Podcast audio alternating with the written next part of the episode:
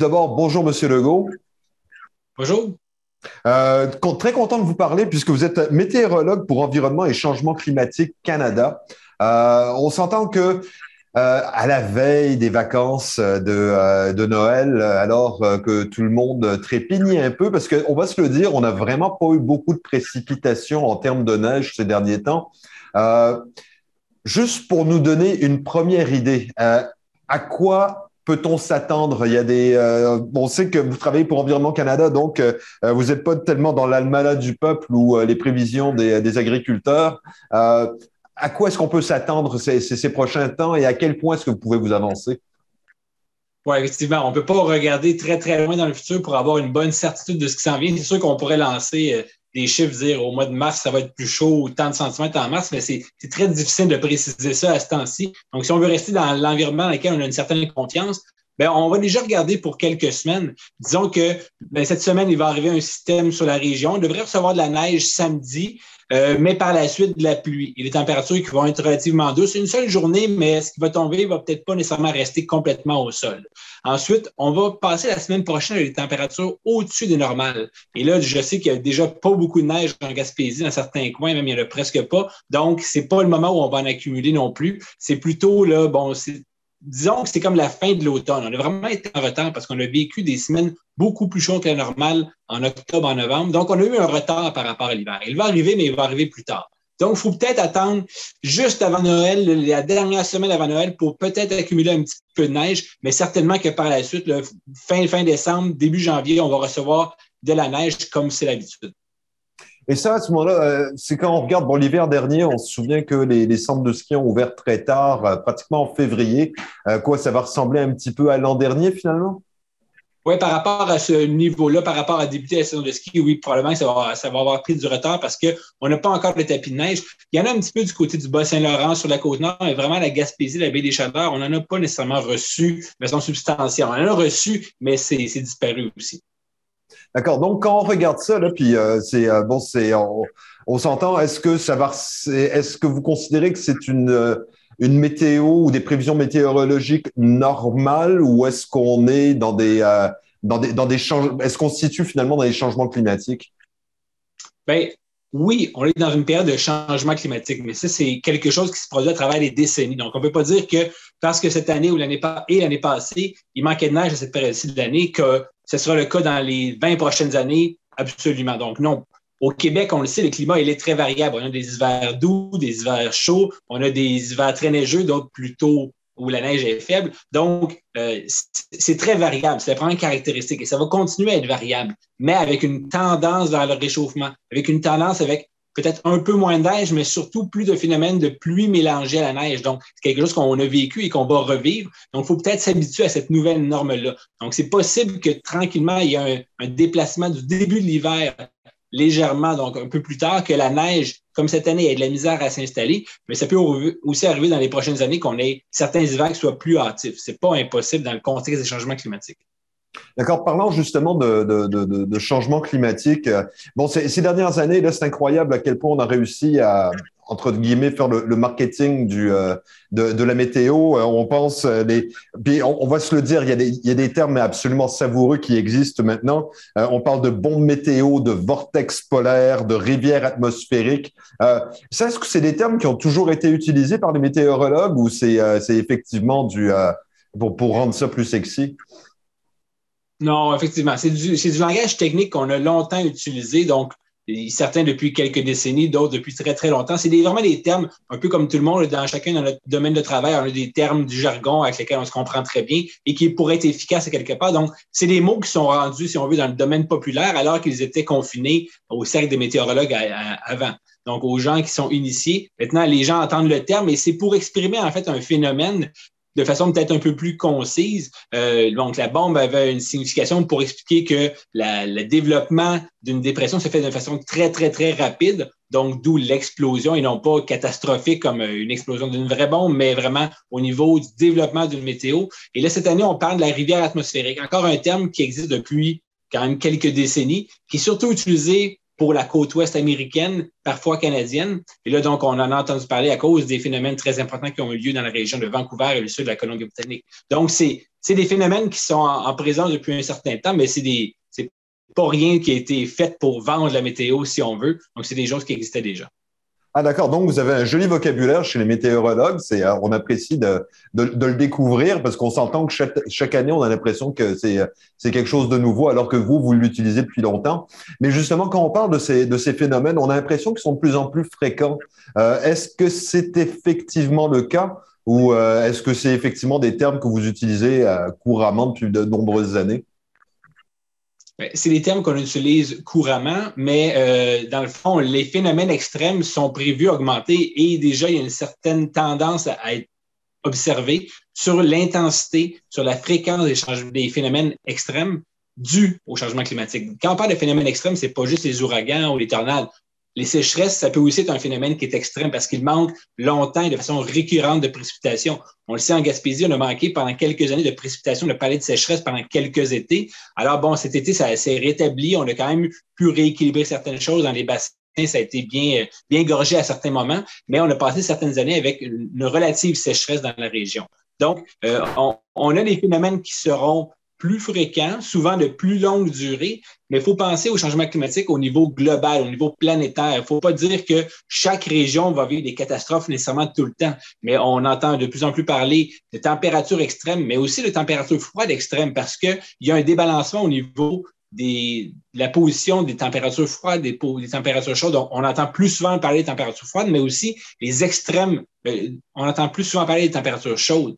Mais les mm-hmm. plus, les déplacements des, des pôles euh, froids et chauds, donc c'est quelque chose qui se produit. Donc, présentement, on a une certaine douceur et même une chaleur au niveau des États-Unis, je dirais. Mais au côté de la Russie, on vit un extrême froid, donc quelque chose d'historique, parce qu'il y a vraiment un déplacement au niveau de la position des, des différents euh, grands patrons météorologiques.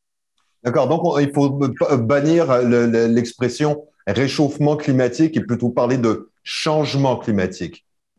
Mais il y a un réchauffement au niveau planétaire. Donc, quand on regarde la tendance à long terme de la température planétaire, on voit un réchauffement à travers les décennies, quelque chose qui est relativement constant, mais au niveau planétaire. Ça ne veut pas dire qu'à chaque année, au Québec, nous vivrons des étés de plus en plus chauds. On aura aussi parfois des étés plus froids, certains plus pluvieux, des hivers très froids. C'est possible que ça revienne, mais au niveau planétaire, il y a un équilibre qui se fait et la tendance est vraiment au réchauffement planétaire. Mais les changements climatiques, eux, illustre tous les changements vers le chaud et vers le froid, vers certains endroits où on aura plus d'inondations, donc plus de sécheresse. Et donc, c'est tous ces changements-là qui sont présentement en déséquilibre parce que le changement climatique est en train de se mettre en place aussi. Donc, comme la source du problème, les gaz à effet de serre ne sont pas réglés, ne sont pas constants, ils sont toujours en augmentation. On est toujours dans un niveau de déséquilibre qui pourra un jour se rééquilibrer s'il y a un contrôle au niveau de ces émissions-là. D'accord? Et justement, un des, euh, facteurs qui, euh, ben, par rapport au réchauffement climatique et qui nous affecte particulièrement dans la région de la Gaspésie, euh, c'est, bon, j'imagine que c'est lié au réchauffement climatique. À partir du moment où il n'y a plus le couvert de glace qui permettait justement de protéger les côtes, ça se situe dans cette dynamique-là, donc? Oui, effectivement. Donc, c'est sûr que si on pense à ce qui fait un peu plus chaud dans le système planétaire, donc les systèmes qui permettent d'avoir assez d'air froid dans nos régions pour éventuellement générer de la glace. Ils tardent à arriver. Ils sont en moyenne moins froids. Donc, à travers les années, les décennies, on remarque une diminution de la glace, de la couverture de glace, de l'épaisseur de la glace aussi au niveau du golfe du Saint-Laurent, de l'estuaire du Saint-Laurent. Donc, on a moins de glace. Ça affecte la Côte-Nord, ça affecte la Gaspésie, ça affecte les îles de la Madeleine. Donc, toutes ces régions-là observent moins de glace en général. Il pourrait arriver certains hivers où on, revient à une valeur normale, même au-dessus de la normale, mais en moyenne, on est vraiment en dessous de la normale. Et le problème avec ça, la glace vient protéger normalement les côtes de l'érosion parce que les fortes tempêtes, qui sont plus fortes au courant de l'hiver normalement, avec des vents plus puissants, créent des vagues plus importantes. Mais l'hiver, avec la glace, ça protégeait les berges. Maintenant, comme la glace tarde à arriver et par moment elle est complètement absente, bien, ça permet une érosion par les tempêtes plus puissantes l'hiver. D'accord? Et à ce moment-là, justement, si, si, on reste dans le domaine des changements climatiques, est-ce que vous pensez que si du jour au lendemain, on, faisait disparaître les, gaz à effet de serre, euh, est-ce que les changements climatiques sont enclenchés à ce stade-ci? Est-ce qu'on peut est-ce qu'on peut les est-ce peut les arrêter ou est-ce qu'il faut se faire à l'idée qu'il va falloir s'adapter au changement climatique et conséquemment installer nos infrastructures en conséquence? Bien, il y a une certaine portion qui, qui peut être contrôlé par rapport aux émissions, aux gaz à effet de serre. Maintenant, les gaz à effet de serre, ce qu'ils font, c'est un peu comme mettre une couverture sur notre lit. Plus on met de couverture sur notre lit, plus la chaleur reste emprisonnée sur la planète. Donc, c'est ce qui se passe probablement. On continue de rajouter des couvertures sur la planète, donc ça garde de plus en plus de façon efficace, malheureusement, la chaleur sur la planète. Si on en vient à diminuer la quantité, c'est pas juste qu'il faut diminuer les émissions, il faut diminuer la concentration des gaz à effet de serre. Quand on diminuera la concentration, on pourrait être capable d'enlever certaines couvertures sur la planète et donc légèrement diminuer la température qui, est a une tendance haussière présentement. Et là, on, sait qu'on ne va pas la semaine prochaine ou l'année prochaine complètement stopper les émissions. Donc, ça va continuer d'augmenter. Les températures moyennes vont continuer d'augmenter aussi. Et là, le, dernier rapport du GIEC nous parlait d'atteindre environ 2,7 degrés d'augmentation. On en est déjà à 1,1. Il reste beaucoup de place à augmenter selon la projection, selon les cibles de réduction aussi, si on atteint ces cibles-là.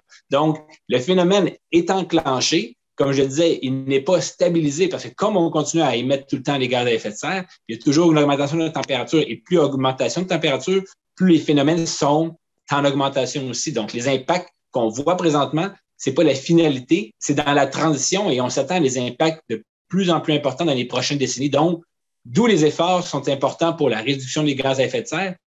Plus on en réduit, plus on le fait rapidement et plus les impacts vont être diminués, pas demain, pour l'année prochaine, mais pour les prochaines décennies.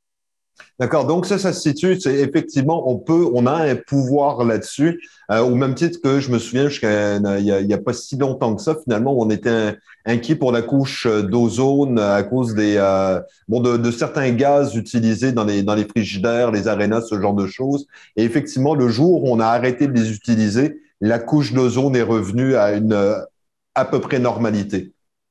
Oui, effectivement. Donc, on est en train de la rétablir. Donc, je ne sais pas où on est exactement au niveau de la couche d'ozone, mais je sais qu'il y a une très grande amélioration.